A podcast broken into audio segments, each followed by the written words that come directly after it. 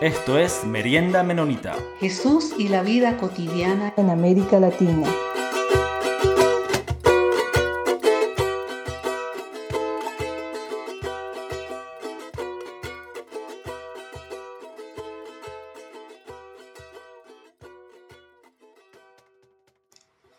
Saludos a todos y todas, muy, muy bienvenidos a nuestro programa Merienda Menonita. Yo soy Peter Wigington y hoy me encuentro con Alex. Hola Alex, ¿cómo está? Hola Peter, ¿cómo estás tú? Yo estoy bien, gracias. Con mucho ánimo por tener aquí a nuestro querido amigo Dionisio Salinas en este espacio de realidades sociopolíticas de países de América del Sur. Bienvenido, Dionisio. Muchísimas gracias. Desde Paraguay, Asunción, les saludo cordialmente. Muchas gracias Dionisio por, por, estar aquí con nosotros, por, por aceptar eh, esta entrevista. Va, a ser un tiempo muy interesante. este, hemos tenido en, en, en, la vida de la merienda menonita, hemos tenido algunas personas de, de Paraguay en, en, el programa, pero hoy vamos, ah, queremos conocer, hemos estado haciendo esta serie de entrevistas para, para profundizar un poco sobre las diferentes realidades le hemos dicho como coyunturas sociopolíticas en diferentes países de, de Sudamérica. Y, y, queremos que, ahora Dionisio va a tener el placer de explicarnos sobre eso, pero antes de eso queremos ver si, si Dionisio nos puede decir un poco sobre, sobre, sobre él mismo, si, si usted nos puede explicar de, de dónde viene, a qué se dedica, a veces nos comparten su deporte favorito, comida favorita, ¿qué, ¿qué nos cuenta Dionisio? Bueno, mi nombre completo es Dionisio Valentín Salina Ortiz, ¿verdad? Soy asunceno, nacido en Asunción, casado, eh, tengo unas gemelas, ¿verdad? Eh, vivo en casa propia, gracias a Dios, ¿verdad? Estoy en la capital del Paraguay, de mi país. Eh, fui docente durante 30 años de colegio secundario, nivel secundario, ¿verdad? También ejercí el sacerdocio eh, un tiempo atrás, ¿verdad? Y por eso soy licenciado en teología, soy profesor de filosofía y también actualmente estoy en el tema de derecho, ¿verdad? Soy abogado. Eh, principalmente quiero remontarme un poco en relación al tema de, de mi país, ¿verdad? Para que ustedes tengan una visión un poco global, ¿verdad? Y haciendo una retrospección histórica, ¿verdad? Creo que a nosotros nos marcó bastante, principalmente en América Latina, que los problemas y los logros son comunes en nuestros países. Pero a nosotros nos ha marcado también la dictadura que se ha instalado en todos los países de América Latina y nosotros tuvimos la más, más antigua, perdón, la más, vamos a decirle, por muchos años, 35 años de dictadura, ¿verdad? Y lógicamente eso hace que realmente el país no crezca y por supuesto la población menos. Porque en un, en un pueblo de ciego, el ignorante, el, el tuerto es un gran rey. Entonces, lógicamente hace que nos atrasemos bastante con relación a otros países. ¿Por qué? Porque golpeaba bastante la educación, la salud. Y en un pueblo ignorante, en un pueblo enfermo, es un pueblo muerto. Pero eso comenzó a abrirse un poco en el año 1989, cuando cae la dictadura a través de otro militar. No así como en Chile, cuando el pueblo chileno le dijo no a Pinochet. Sin embargo, nosotros tuvimos que ver otro militar para que le, le, le derroque al, al militar que estaba al frente del país. Vino la dicta, vino la dicta blanda, como yo siempre les suelo decir, vino la democracia, entre comillas, ¿verdad? Con, esta gran, con este gran acontecimiento hecho por el mismo general Rodríguez, que el que derrocó a Stroessner, que era compadre, con suegro más o menos eran ellos, porque sus respectivos hijos se casaron ambos, unos por otros. Entonces vino él y abrió las puertas, por así decirlo tuvimos, por ejemplo, la, la primera elección municipal ¿eh? en democracia votos, teniendo a los civiles como participación. Y fue el primer intendente civil, porque eran todos militares, los anteriores intendentes de Asunción, principalmente, que era el doctor Carlos Ilizola. Eh, lo otro tenemos algo muy, pero trascendental para nosotros, que es la Constitución Nacional del 92, ¿verdad? Donde abre un poco el panorama de una nueva visión de país que queremos, ¿verdad? Donde abiertamente en la primera, en el primer artículo, que me oso a leerlo, ¿verdad? Nos dice que Paraguay, Paraguay, disculpe, Paraguay dice la forma del Estado y de gobierno. La República del Paraguay es para siempre libre e independiente. Se constituye en Estado social de derecho, unitario, indivisible y descentralizado en la forma que se establece en esta Constitución y las leyes. Esto es muy importante con relación a que las diferentes, los diferentes movimientos sociales, la iglesia, las diferentes iglesias, denominaciones que existían en el país, comenzaban a abrirse, ¿verdad? Porque lógicamente que la dictadura atropellaba mucho el, la libertad, tanto la libertad física, la libertad intelectual, la libertad moral, etcétera, etcétera. Entonces, esto, con las garantías constitucionales que teníamos, el habeas corpus, el habeas data, la inconstitucionalidad, eso hacía que tengamos una herramienta civil, ¿verdad? Que hacía realmente que nosotros los paraguayos podamos ver de otra forma el país. Teníamos un exilio, vamos a decirle así, político, porque teníamos varios exiliados políticos en la dictadura, pero lastimosamente en la democracia tenemos los exilios económicos. Hace que realmente el país sufra, a pesar de la democratización de las instituciones y las elecciones cada cinco años, iban cambiándose los presidentes que teníamos durante estos 30 años de democracia. Teníamos empresarios exitosos como presidente, inclusive teníamos sacerdotes, que es el monseñor Fernando Lugo, el que fue presidente de la República, hasta que fue derrocado también por civiles, ¿verdad? Teníamos y seguimos teniendo una visión muy bipartidista. Tenemos dos partidos muy fuertes, que es el Partido Colorado de gobierno y el Partido Liberal. Pero esto históricamente ya lo teníamos, ¿verdad? Pero ahora se acentúa mucho más, en el sentido de que la hegemonía del Partido Colorado es de 70 años de gobierno. ¿Mm? Eso hace que realmente estaba gobernando así, de esa forma. Pero ¿qué pasa? Durante esos 70 años, no lo defiendo, no lo justifico, pero estaba también en cautiverio. Estuvo en cautiverio en la época de la dictadura.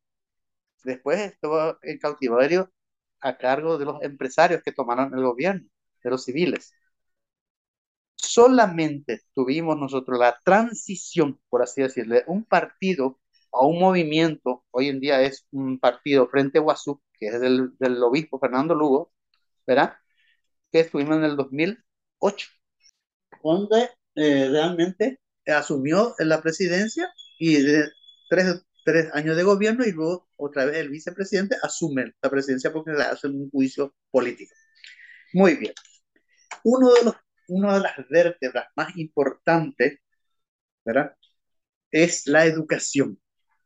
Tal vez porque yo estoy en el ámbito de la educación, es lo que yo, pero es realmente así, porque yo trabajé mucho en la vocacional de Carlos Antonio López, donde se le asistía a este colegio la Yaika japonesa. Entonces hablábamos mucho con los japoneses con relación a eso, y ellos siempre me decían, profesor, nosotros tuvimos dos bombas atómicas, ¿verdad? Y hemos apuesto por la educación. Ustedes no tuvieron, no, nosotros tuvimos dos guerras. La guerra grande del 70 y la guerra del 32 al 35, ¿verdad? Que prácticamente ha diezmado la población. Pero bueno, pero nosotros, me decía el japonés también, tuvimos que apostar por la educación. Sin embargo, nosotros no. ¿no? Nosotros. Entonces dejamos de estar, dejamos y sigue con los mismos vicios el partido de gobierno, ¿verdad? Y también el partido liberal, que es supuestamente el adversario conjuntural o eventual en cada elección que se eh, otro tema bastante interesante es que el país es bastante agropecuario. Es uno de los países de mayor exportación de carne a los países mucho más ah, alejados, por ejemplo, China y todo ese tema, Japón, también Europa, Chile, ¿verdad? Entonces, ese punto. Por otra parte, también tenemos el problema del latifundio improductivo, ¿verdad? Que hace que realmente hay varios latifundistas que tienen mucho y muchos paraguayos que tienen ni dónde caerse muerto para enterrarle en la tierra. ¿verdad?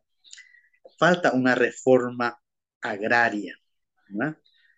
que contempla la constitución, pero la voluntad política no existe. Y cuando no existe voluntad política, no existe nada.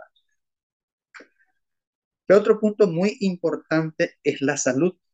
¿verdad? Tenemos un Ministerio de Salud y Bienestar Social y tenemos los centros de salud.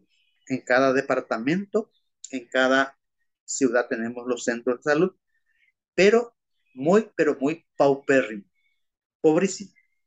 Tenemos grandes, vamos a decirlo, aparatos, o sea, eh, elementos para la medicina, pero no tenemos médicos. No tenemos médicos, ¿verdad? Eso sucede mucho, mucho en el Chaco, en la parte de la región occidental, donde está muy abandonado. El otro tema que bastante nos afecta es también el tema del contrabando.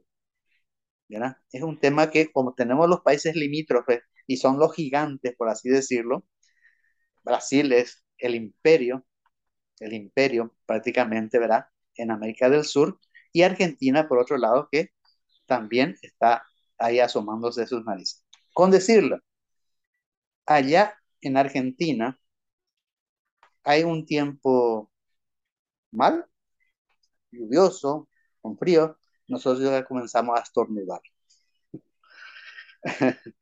Eh, el, otro, el otro tema también bastante vidrioso es el narcotráfico. Es el narcotráfico que también, no solamente nosotros estamos sufriendo eso, sino que también toda la región de América Latina, ¿verdad? Eso hace que realmente nuestra juventud sea la que pierde más. Pierde. Porque cuando un joven consume, ese ya no, ya no sirve para nada, ni para sí ni para nadie. Y no tenemos asistencia en ese sentido. El otro, muy, pero muy interesante, es la iglesia. La mayoría de los habitantes de mi país son católicos casi el 97% de la población es católica, y eso se ve reflejada en la festividad del 8 de diciembre, en el tercer departamento cuya capital es la capital de Cajupé, o también le denominamos capital espiritual de la República, cada 8 de diciembre. América Latina. Bueno, eh, así que realmente también la jerarquía en la época de la dictadura, haciendo una reflexión histórica, ha hecho una resistencia. Hablo de la iglesia jerarquía, no la iglesia pueblo de Dios, que también acompañaba esa, esa, esa acción de la jerarquía, ¿verdad? Creo que en toda América Latina también sería eso, casi todos.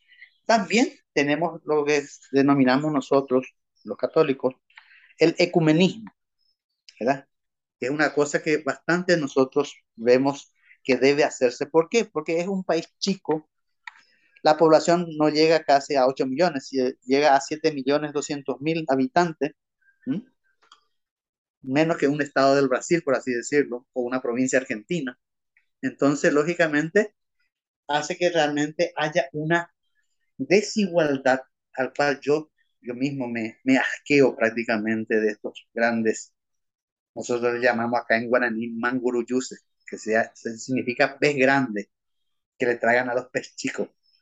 Entonces, hay unos 500 mil, por así decirlo, un número, que tienen todo, que viven como si fuesen vivir en el primer mundo.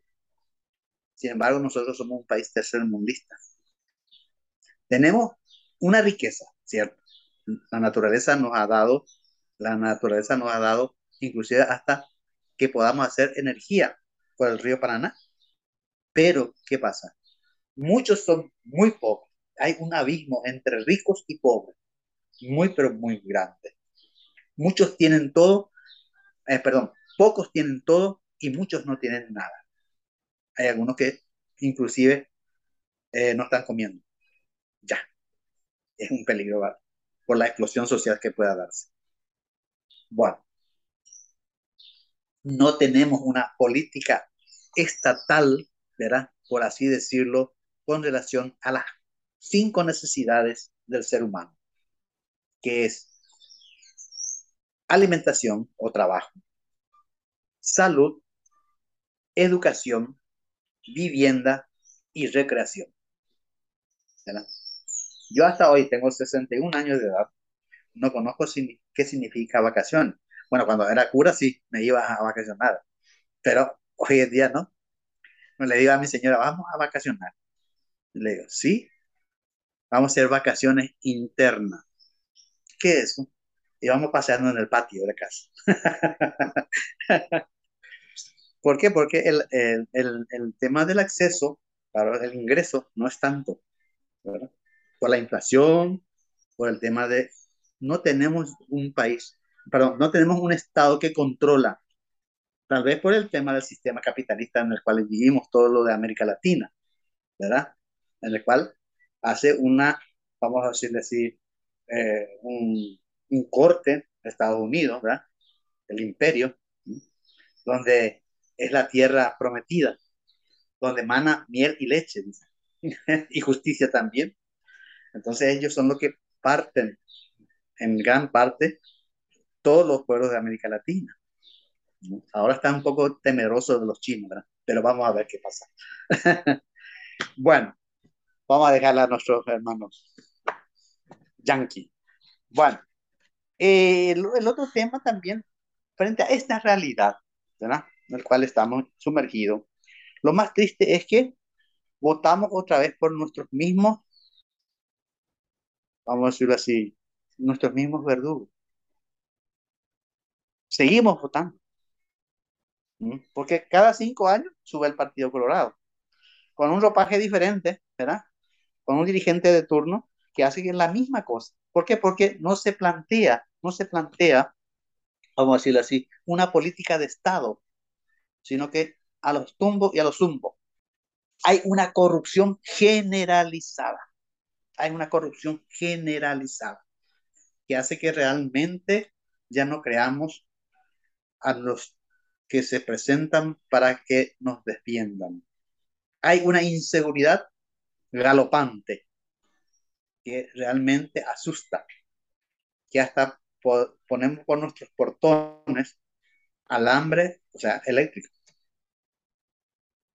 Uno no puede ya salir afuera con relación al tema de la inseguridad aparte de los chespiritos que le decimos nosotros acá, que consume droga, que están bastante fuertes. Con relación, vamos a decir así, a, la justicia, hay barbaridades que hacen que realmente no quiero pecar, no quiero pecar de omisión diciendo que el narcotráfico se ha apoderado de la zona de la región y ni qué decir de mi país. ¿Cómo? Haciendo que realmente se les conceda dinero para que tenga plataforma política y asuma, pero obedecen a ese patrón, me decimos, al patrón. Es decir, ellos legislan, pero no para el pueblo, sino para sus patrones.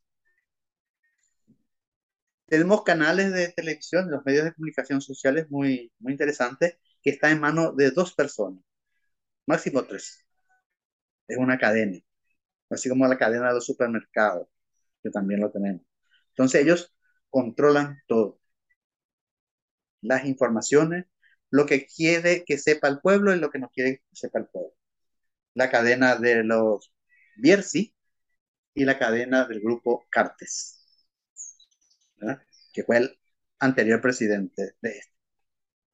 Este presidente actual es hijo del secretario del dictador Stroessner, que se llama Mario Aldo Benítez. Entonces, la cadena sigue. Bueno.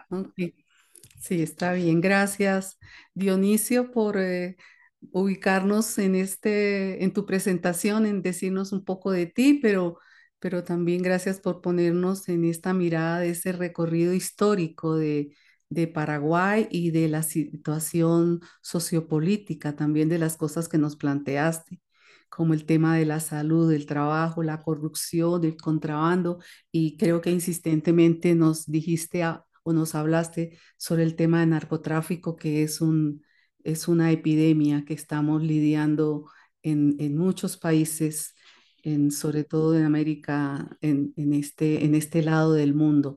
Hay una, hay una cosa que, que, planteaste y que me gustaría que pudieras ampliarla en su momento es sobre ese, tú tocaste el tema de la Iglesia Católica y el tema de, mm, de la, del ecumenismo.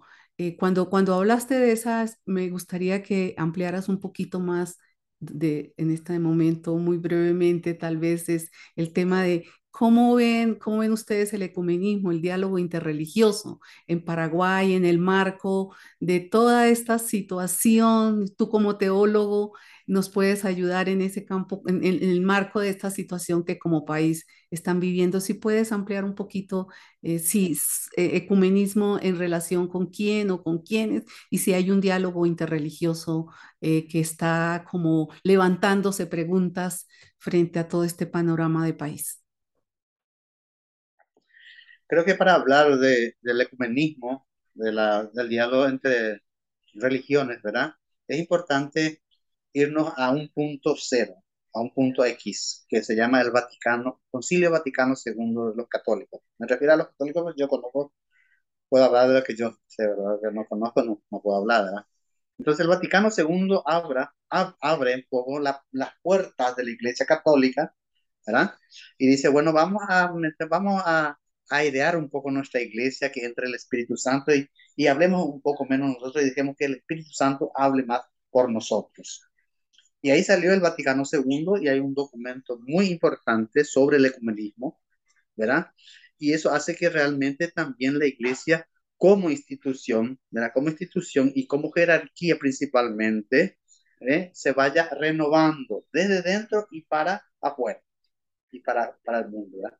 Es un diálogo de la iglesia institucional al mundo y el mundo para con la iglesia, ¿verdad? Católica.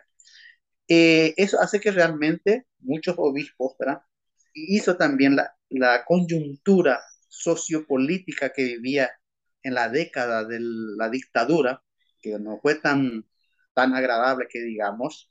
Entonces, eh, en la, son 35 años de dictadura en el cual, ¿verdad? Eh, comenzaron a dialogar, ¿verdad? A dialogar las religiones, o sea, los dirigentes, vamos a decir, religiosos, ¿verdad? Con el, eh, el que era entonces, en aquel entonces, Monseñor Ismael Rolón, ¿verdad? Cuando habló con el, se hizo un comité de iglesia acá en Paraguay. El pastor Arlen, también el pastor, unos cuantos pastores, ¿verdad? Con los obispos hablaban porque tenía que enfrentarse la única institución que, entre comillas, respetaba era la iglesia. ¿Eh? Porque no había caso. Yo recuerdo una anécdota en el seminario, eh, queríamos hacer una, una procesión, ¿verdad? Por así decirlo, y los policías no nos permitieron salir del seminario, porque nos iba y nos pegaba a todos, ¿verdad? La famosa procesión del silencio, que tuvimos en el país, ¿verdad? Donde el propio comandante de policía se bajó y comenzó a pegarle a la gente. Era una multitud en el frente de la Catedral de Asunción, donde el arzobispo tuvo que venir con toda su investidura a atajarle al comandante y también el pastor, los pastores que estaban ahí.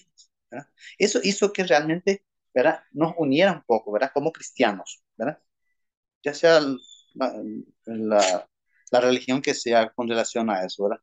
Pero esa coyuntura política, social que vivimos nosotros, es lo que hizo que realmente el ecumenismo florezca. florezca. Y que hasta ahora hay algunas reuniones, pero sería interesante ahondar mucho más en la actualidad ese tema. Estamos todavía en ese prejuicio, vos sos protestante, yo soy católico, yo soy esta cosa, yo soy esto, esta es la verdadera iglesia, esta es aquella. No, somos cristianos y punto. Somos seres humanos y punto. Son varios caminos. Yo, como siempre suelo decirle a mis alumnos cuando enseñaba religión, pues son cuatro grandes religiones: el islamismo, el budismo, el judaísmo y el cristianismo. ¿verdad? De ellos se van desprendiendo todos los demás, ¿verdad? Yo le decía, es como irse al centro, que es Dios, ¿verdad? En varios colectivos. Es simple. Nos encontramos otra vez en la misma cara de Dios. Pero bueno, ese es postal de otro. Entonces el ecumenismo es muy importante actualmente, inclusive a nivel mundial. Ya lo dijo el Papa Francisco y Juan Pablo II, ni qué decir, ¿verdad? Entonces hace que realmente también los obispos de alguna manera tengan que hacer la bajada en sus respectivas diócesis en sus respectivas parroquias, ¿verdad? Con relación a un documento bastante interesante que es Medellín y el otro Puebla, ¿verdad? Que hizo un poco renacer un poco en la iglesia en América Latina la famosa teología de la liberación, que es una, una teología que es del, de la base, de la base a Dios y no de Dios para la base, ¿verdad? Es totalmente, inclusive algunos teólogos, ¿verdad? De América Latina se nos hizo callar. eh, hace Gutiérrez, por ejemplo, Leonardo Bob en Brasil, ¿verdad? Acá en Monseñor Medina, en Paraguay, y así porque ya nos acusaba de comunistas, de rojo. Bueno, eso es realmente importante y actualmente tengo entendido que el nuevo cardenal que ahora tenemos, hace poco, ¿verdad? Está muy abierto a, a las otras religiones. Están reuniéndose, tengo entendido. Y es más, le digo, nos están reuniendo a nosotros los sacerdotes que nos hemos retirado. Hace poco tuvimos una audiencia con él. ¿Mm? A ver qué podemos hacer nosotros que tanto, tanto nos han dado la iglesia, ¿verdad? Como para formarle a los o a la gente. Estuvimos hablando de eso. Pero yo tengo buenos amigos eh, protestantes, ¿verdad? Eh, pastores. Un tío mío es pastor. Solemos hablar. Pero sin discutir. Vamos a hablar. Ni fanatismo. El fanatismo encierra. Pero el, el ecumenismo es bueno respetando siempre las... Pero el Paraguay se está dando, otra vez. Frente a esta realidad que yo le estaba diciendo, el narcotráfico, el contrabando, la corrupción, parece ser que otra vez comienza a unirnos. Entonces tenemos que enfrentar pues, un mal. ¿Te parece? Y Dionisio, dado esta, esta bastante ah, interesante eh, historia que, que, nos has comentado um, sobre, sobre estas realidades políticas en, en, Paraguay. Y, dado la, bueno, en particular la, realidad del, papel que, la Iglesia ha jugado en, la política y, um, y, en el Estado históricamente, con, personas particulares de la Iglesia que, que, han, han, estado en el poder um, y la relación que, el Estado ha tenido con, la Iglesia, um, ¿Qué podemos decir hoy, hoy en día? Este, la, iglesia anabautista menonita históricamente en, muchos lados ha, tenido cierta distancia de, lo que es el, como el escenario público político. algunos lo han llamado como este tipo de, tener algo de, humildad y de no meterse en esos asuntos. Pero vemos que, ah, bueno, hay una población este, presente de la iglesia menonita en, en, Paraguay. Este, y inclusive últimamente hasta ha habido, ha habido algo de, bueno, inclusive actualmente hay un candidato para la presidencia que, viene de la iglesia menonita. y también anteriormente había un, presidente que tenía conexión también con, la iglesia menonita. ¿Qué, qué, dirías que hoy en día, cómo debería o, no debería estar, ser la, presencia de la iglesia en esta esfera pública política? La, la, iglesia debería tener una respuesta de, y hasta qué nivel podría o no podría tener la, iglesia. Eso, y dado la realidad que en, Paraguay a, veces ha sido borrosa la línea, inclusive, entre la iglesia y, el poder político. Pero, este, ¿cómo lo ha ido eso? le, lo ve como un asunto saludable o no y, y dónde debería caminar desde de ahora en adelante eh, las iglesias frente a esa realidad. Sí, yo creo que hay que eh, ver bien por las constituciones de nuestro país. Porque según la pirámide de Carlsen, ¿verdad? Primero está la constitución de cada país.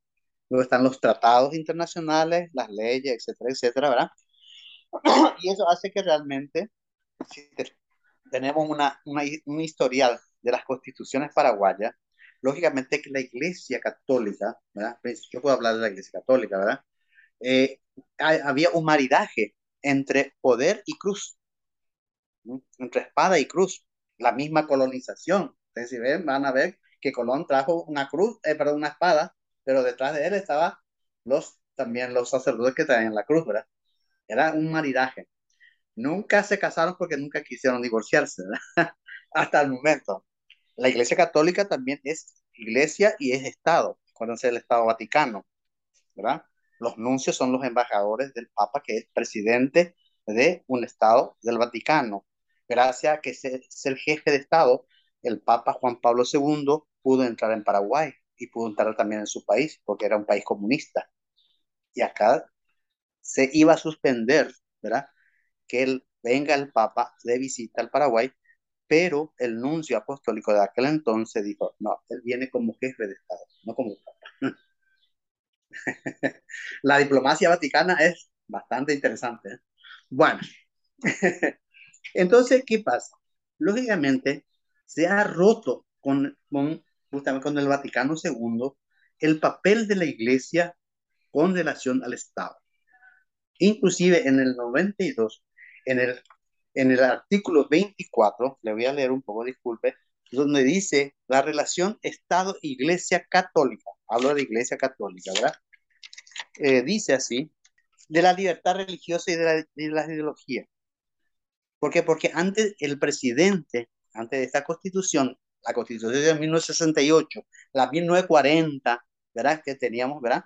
Hasta esta constitución del 92, tenía que ser católico, apostólico y romano el presidente de la República del Paraguay. ¿Mm? Tenía que estar en un consejo, en el Consejo de Estado, el arzobispo de turno, sí o sí. Eso se rompió en la década del 89, cuando hubo la dictadura, cuando se cayó la dictadura, disculpe, ¿verdad? Entonces la iglesia y aparte del Vaticano II universal, ¿verdad? Dice, mira hacia los laicos, hacia los laicos. Ya no una iglesia clericalista, donde el donde el sacerdote dice y todo el mundo, amén, amén, amén. No, no, no, no, no, no. Una iglesia, una, una, una eclesiología, vamos a decirlo así, de, de dentro para afuera y de fuera para adentro, donde dice, bien Puebla, el documento de la Conferencia Episcopal Latinoamericana, el laico es un hombre de iglesia en el corazón del mundo y es un hombre del mundo en el corazón de la iglesia. ¿Verdad? Entonces, frente a esa teología de la liberación que hace rato le estaba hablando, aparece lo que se llama lo que se llama la doctrina social de la iglesia. Es más, cuando Fernando Lugo Méndez se presentó ex obispo emérito, se presentó para ser presidente de la República, la iglesia como institución dijo no. ¿Por qué? Porque la constitución le prohíbe. Sin embargo, gracias a eso, al ecumenismo, gracias a la apertura de la iglesia y del Estado y del pueblo, ¿qué pasó? Le hizo presidente y ahora se está candidatando uno de los pastores para ser presidente de la República. Es decir, ya pasó eso de, ah, no, los católicos tal cosa. No el pasado borró todo. ¿Verdad? Se borra todo. Yo, soy hombre nuevo, dice San Pablo. El hombre viejo ya llegó atrás. La iglesia se está renovando, de a poco, muy de a poco. Eso sí. no quiero justificarlo, no justificable. Ahí sigue sacerdote todavía muy ligado al gobierno, como también lo hubo en la dictadura, que apoyaba inclusive. Así mismo. Habemos todo, habemos papa. ¿Ya? No sé si respondí más o menos o me fui por las tangentes. Em, pues es interesante, Dionisio, esa clarificación que tú estás haciendo de la política eh, religiosa católica frente a, al tema de mm, candidatos o elecciones o presidentes o gobiernos, aunque como usted mismo lo decía, el, el, sistema estuvo también, el sistema religioso también estuvo conectado muy bien con la dictadura, ah, igual, igual en, en, el presente, pero hay una apertura, como Peter estaba diciendo, ah, en el mundo anabautista para nosotros sí es claro el tema de el, la separación iglesia-estado, ¿no? es un poco su, nos remontamos un poco a la historia, pero este no es el momento para hacerlo. Entonces, por eso nuestra pregunta giraba en torno a, a, cuál es, cuál es, la, cuál es la, el papel de un país eh, o, cómo, o cómo recibe un país candidatos o cómo lo asume un país candidatos em, eh, cristianos, como les denominamos a los protestantes y a los eh, católicos, cómo, cómo lo asumen eso. Pero por lo que entiendo, estabas diciendo, pues es como visto normal porque obedece en cierta manera a la Constitución.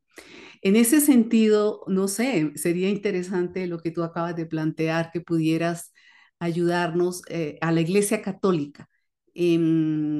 para la Iglesia Católica, ¿qué, ¿cuáles serían los desafíos eh, cuando se plantea un nuevo o un gobierno o un presidente o protestante o de origen protestante, origen católico, en, en esos temas de la fe, cuáles son los desafíos para una iglesia católica, eh, por ejemplo, frente a estas nuevas elecciones? ¿Cómo, ¿Cómo ves tú a la iglesia católica o, si, o seguramente por tu relación con la iglesia en general? ¿Cómo la ves? cuál es su posición, cuáles son sus desafíos, cuál es el rol que está jugando en este momento frente a estas elecciones que se acercan o esta decisión como país que estarán tomando. Sería interesante escucharte un poco sobre eso. Sí. Yo creo que es importante partir de, una, de lo que es un acuerdo entre todos los paraguayos, que es la Constitución Nacional. La Constitución Nacional dice que es un gobierno laicista, no admite una religión X. Antes sí, ¿verdad? Pero lógicamente eso hace que realmente la iglesia también se pueda acomodar un poco dentro de ese esquema, por así decir, del Estado paraguayo. ¿Verdad? Porque antes podía la iglesia católica como jerarquía, porque acá hay que dividir muy bien las cosas. Una cosa es la jerarquía eclesiástica católica y otra cosa es los laicos o el pueblo santo de Dios. ¿verdad? Entonces, lógicamente, hace que realmente el, la intraeclesia misma era que el sacerdote le decía a los laicos, los bautizados en Cristo Jesús, decía, ustedes son mi, mis brazos ejecutores, mis brazos derechos. Donde yo no llego, ustedes van a llegar. Hoy en día no es así. Ha cambiado eso, ¿verdad? Entonces, ¿quiénes son los que van a agarrar el, el, el rumbo de una política? No el sacerdote, fue algo ocasional, porque no teníamos quién. Entonces se le dijo a Fernando Lugo, vamos a ver qué es lo que podemos hacer. Entonces se unió todito la oposición y le puso a él como presidente para derrocarle a este Partido Colorado que hace 70 años vino, ¿está? Y estamos ya hartos, por así decirlo. Y ahora están buscando también otro, otro tipo salvador, porque el pueblo, en el pueblo hay mucha ignorancia. y también dentro de la Iglesia Católica hay mucha ignorancia. ¿Por qué? Por la falta de formación de los laicos. Entonces, eso hace que realmente, ¿cómo puede ser? Nos decía el Papa Juan Pablo II, nos decía, ¿cómo puede ser que una iglesia, la iglesia paraguaya tenga 98 o casi 100% de católicos y no tenga sacerdote? Había poco. Es una iglesia enferma, nos decía. Pero, ¿cómo puede ser que tengamos laicos, feligreses, la mayor cantidad, y tengamos un gobierno corrupto? Una injusticia, una desigualdad. ¿Dónde está el cristianismo? Y nos dice el, el documento de Puebla el documento de Medellín, dice, el cristiano en América Latina es como un barniz. O le saca un poco y ya no encontrás más. Porque no es humano ni mucho menos cristiano. Y se dicen pro familia, eh, en contra del aborto, en contra de eso, suben, ah, acá yo no, no dije nada. Estamos teniendo el problema de la, la, la educación, de la transformación educativa en toda América Latina, ¿verdad? ¿Cómo estamos haciendo ese desafío, verdad? Exacto.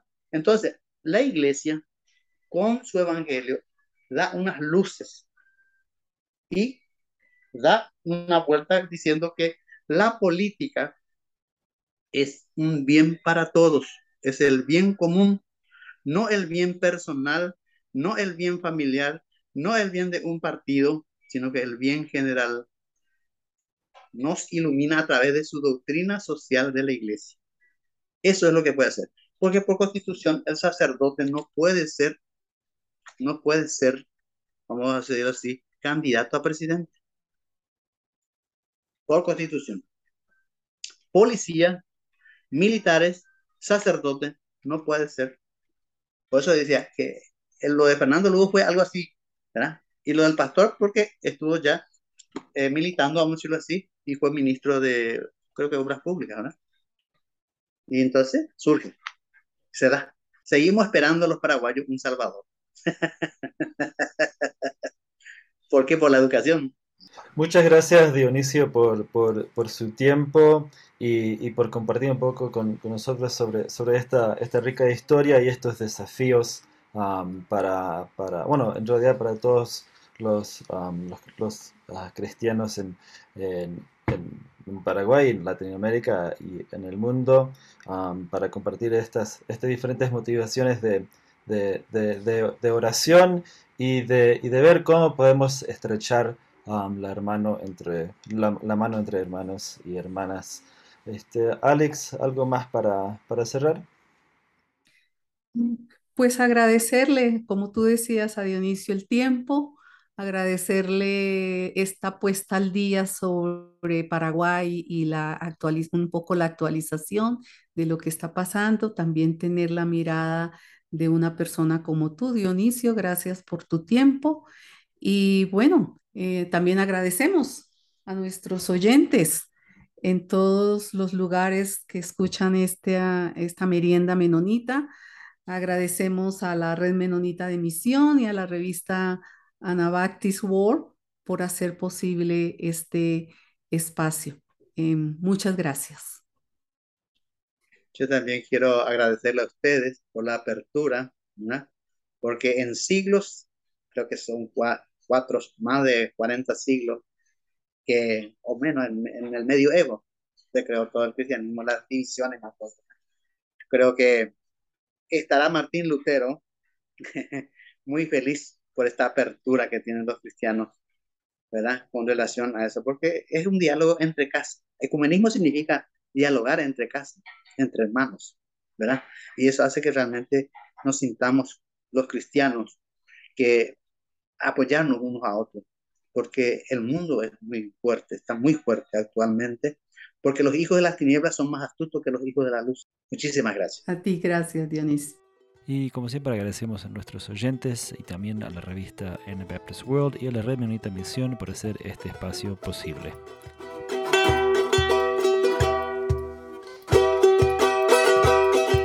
comentarios vertidos en este programa no representan necesariamente la opinión de Merienda Menonita, la Red Menonita de Misión o Anabaptist World.